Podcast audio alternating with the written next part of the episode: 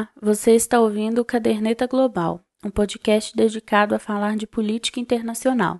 E hoje vamos falar de um país que quase nunca está envolvido em polêmicas e é sempre lembrado quando falamos de estabilidade e democracia: o Canadá.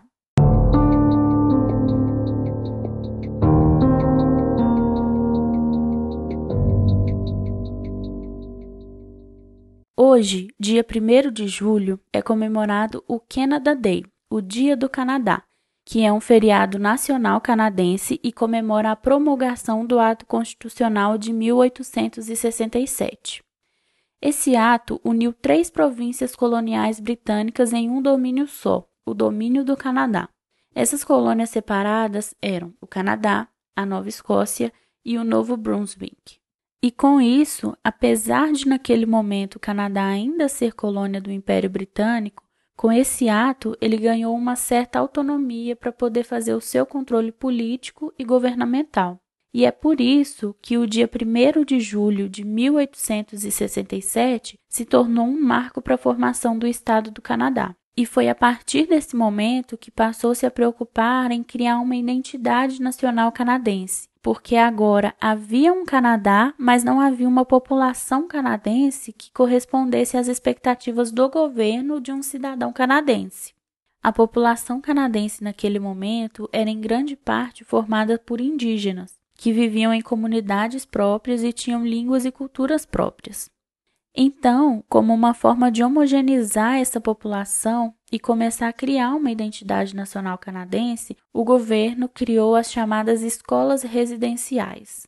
E com isso, na primeira metade da década de 1880, o governo canadense passou a obrigar que crianças indígenas fossem estudar nessas escolas residenciais, que eram totalmente controladas ou pelo governo ou pela Igreja Católica. E o objetivo era introduzir nessas crianças indígenas uma educação cultural nos moldes da Europa.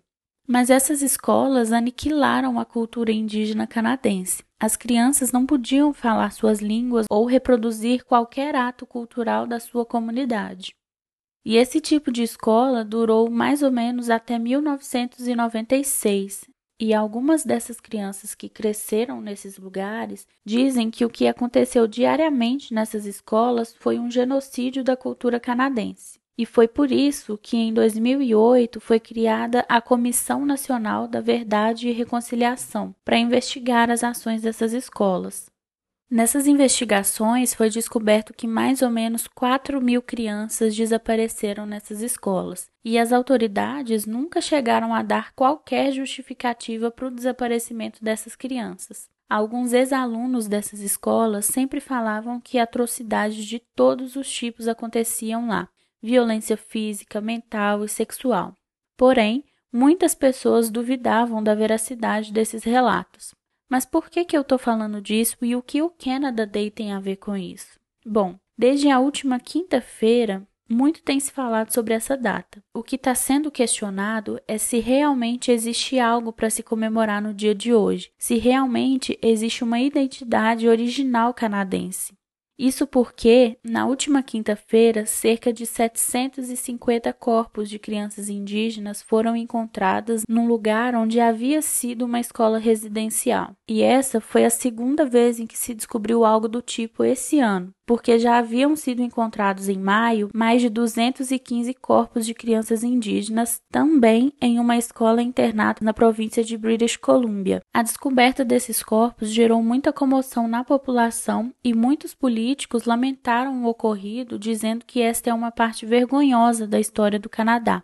A ministra das Relações Indígenas, Carolyn Bennett, chegou a dizer que se compromete em homenagear estas almas inocentes perdidas.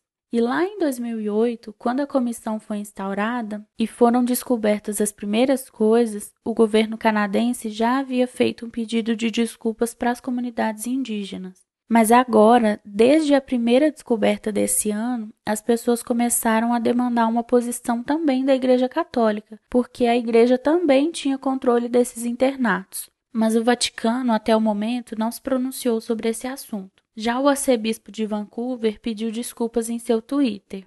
Mas enfim, é por causa disto que muitas pessoas pediram para que as celebrações do Canada Day fossem canceladas, justificando que não há o que comemorar nesse Dia Nacional do Canadá, porque a verdadeira identidade canadense foi tirada à força do Canadá.